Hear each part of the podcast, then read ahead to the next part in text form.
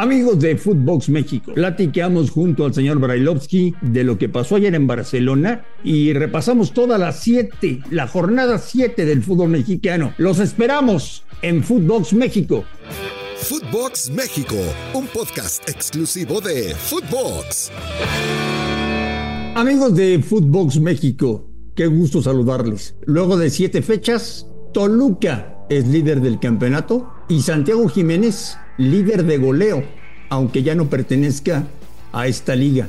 De todo lo que pasó en la jornada de fútbol internacional y de muchas cosas más, platicaremos hoy en Footbox México. Un fuerte abrazo a todo el mundo. Gracias por escucharnos. Señor Brailovsky, le mando un fuerte abrazo. ¿Cómo le va? Igualmente, Andrés, ¿cómo andás? Todo, todo bien, todo tranquilo, todo en orden.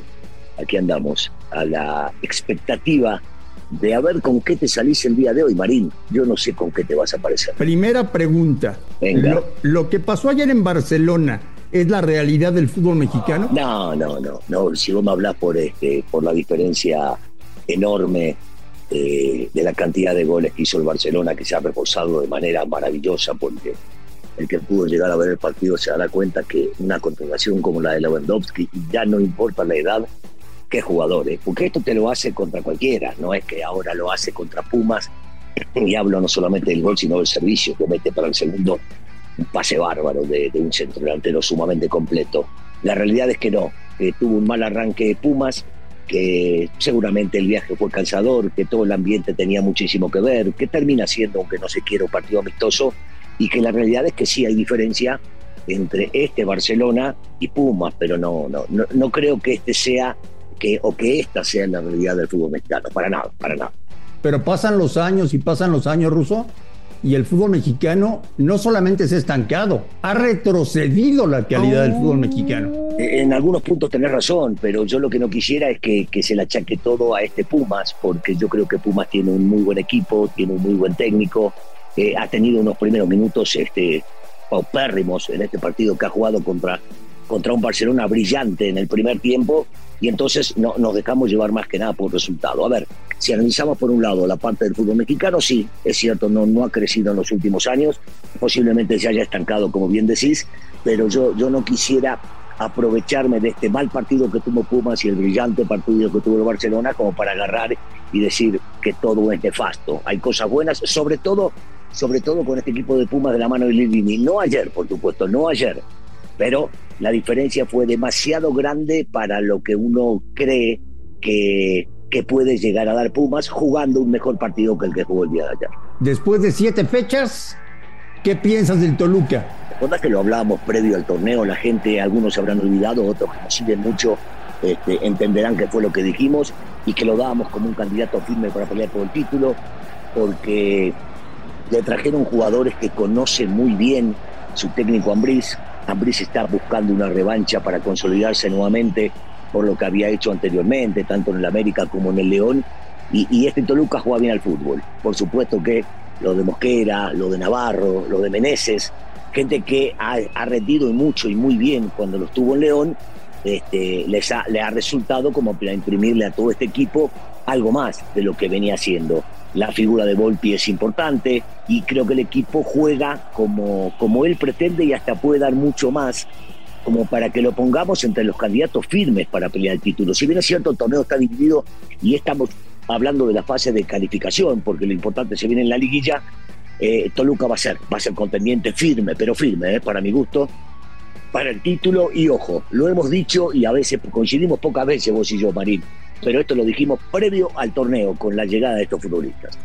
Después de siete fechas, Guadalajara y América están fuera de zona de reclasificación. No pasa nada. Ah, no podés comparar del otro, no podés, ah, no podés figurar.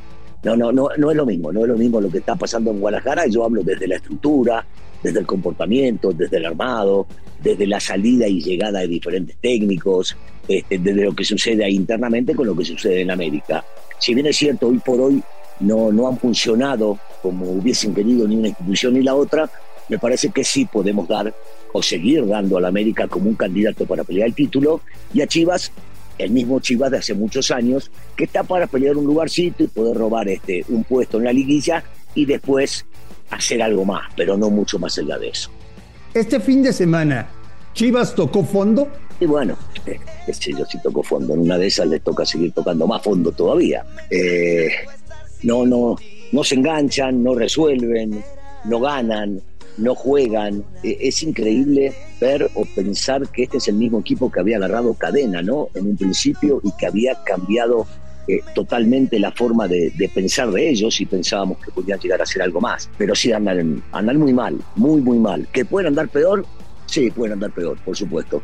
Nunca, nunca se sabe hasta dónde un equipo puede dar el máximo y también cuándo es el, el fondo que tocan. ¿Y de tu equipo qué piensas? Marín ganó. Lo más importante es que el día, el día de ayer ganó.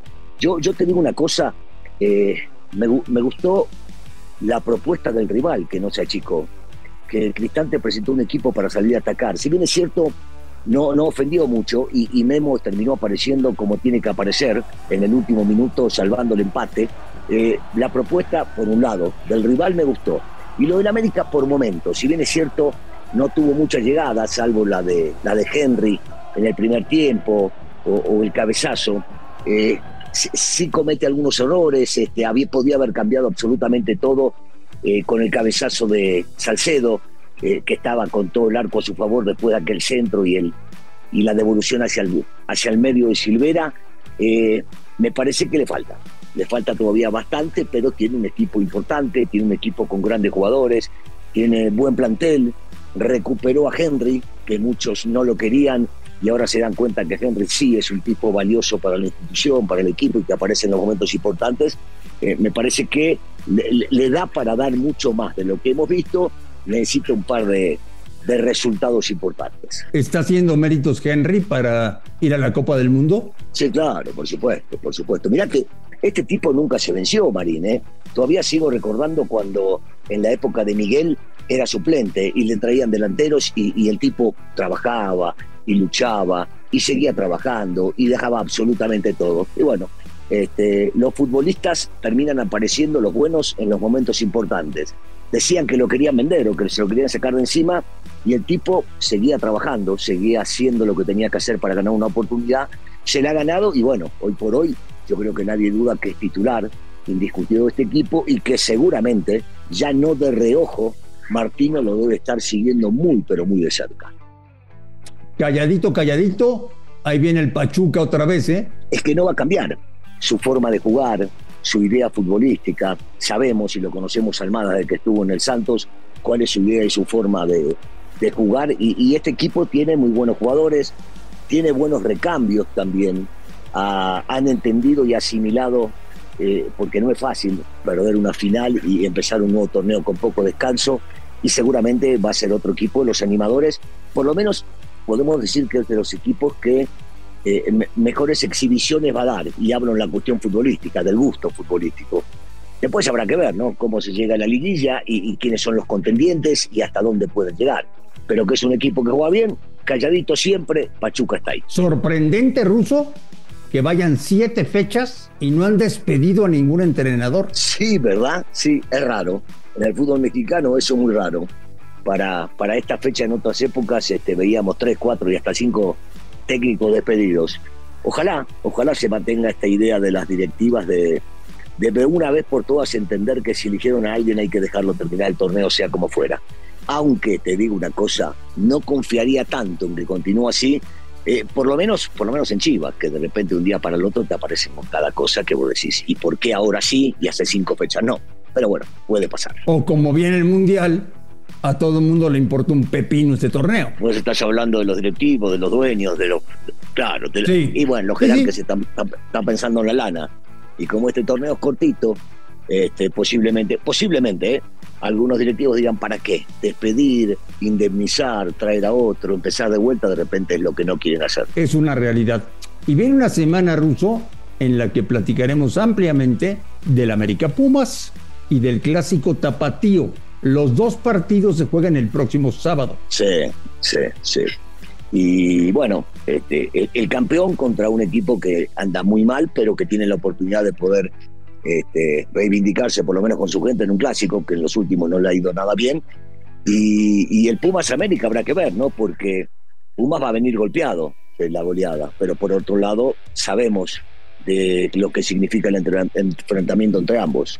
Pero seguramente, yo, yo insisto, yo, yo creo que vamos a ver dos buenos partidos, dos partidos atractivos. Después el resultado no, no será una anécdota para los que juegan, pero sí para lo que podemos llegar a hablar previo a. Oye, este fin de semana Monterrey levantó la mano como serio candidato, ¿eh? Yo no sé, para, para vos es este fin de semana. Yo desde que llegó Bucetich lo tenía, lo tenía en la mira, porque estamos hablando del técnico más ganador que hay hoy por hoy dirigiendo al fútbol mexicano. Y es un tipo que sabe mucho y que conoce mucho a la institución y que no le importa quién deja afuera y quién juega. Este, Monterrey va a ser, va a ser candidato. Y no porque haya perdido Tigres ayer no lo va a ser, ¿eh? Tigres también va a ser candidato para, para ser un animador cuando llegue la liguilla. ¿Ya perfilas a tus equipos favoritos para la liguilla o todavía no? No, no, no, habrá que ver cómo, cómo llegan. Eh, perfilar. Este, si, uno, si uno se la tiene, no jugársela, ¿eh? porque no es jugársela decir que Tigres, que Monterrey, que América, que Pachuca, que Toluca van a estar ahí, van a estar. Seguramente van a estar en la liguilla este, y van a ser contendientes. Después habrá que ver quién más se suma, ¿no? Pero a mí no me digas que, por ejemplo, no te sorprende cómo juega Cholos, desde que ha ganado su primer partido y después una seguidilla. Es un equipo que puede estar peleando también para meterse en donde hace años no tenía acostumbrado a meterse. Tenemos a media semana, señor Berlovsky, el fantástico juego de estrellas. Qué maravilla, qué maravilla. Entre los jugadores de la Liga MX y los de la MLS. Qué cosa más maravillosa. No, bueno, pero te digo una cosa, no estoy pensando en verlo por televisión. Si alguien me ayuda y no sé cuánto, estoy pensando en juntar la anita para ir a ver el partido. Es un partido ¿En serio? Claro, Marín, los dos. Vamos, vamos a pedir que la gente nos ayude su partido para estar en la cancha. Vamos juntos, vamos juntos. Vamos, un partido de loco, de loco, una maravilla, un espectáculo aparte. Qué bárbaro, qué bárbaro. Yo creo que en el mundo están esperando ver este partido, Marín. ¿Vos no? Lana, lana, lana, lana. Esta, clean caja, clean caja. ¿Cómo decías? With the money. Dancing the dog. Sí, señor. Así es. Se nos fueron siete fechas en primera división. Una última pregunta, Russo porque yo no lo veía en el radar, honestamente. ¿Tú le veías condiciones a Jorge Sánchez como para que lo comprara el Ajax? Eh, no, no, lo pensé, no lo pensé. Sí, sí le veo condiciones, sí le veía condiciones como para que el pico le vaya bien, pero no imaginaba que un equipo tan importante, sobre todo un equipo comprador de talentos y vendedor de los mismos, vaya a fijarse en un lateral derecho hoy por hoy, del fútbol mexicano, ¿eh? porque en su momento se ha llevado de otros lados pero no, no, no me lo imaginaba. Yo, yo creo que este chico por lo menos tiene una mentalidad ganadora y seguramente se hará un lugar en el futuro europeo.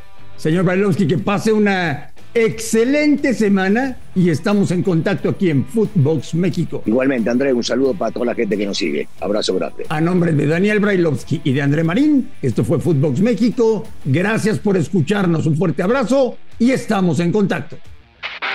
Esto fue Footbox México, solo por Footbox.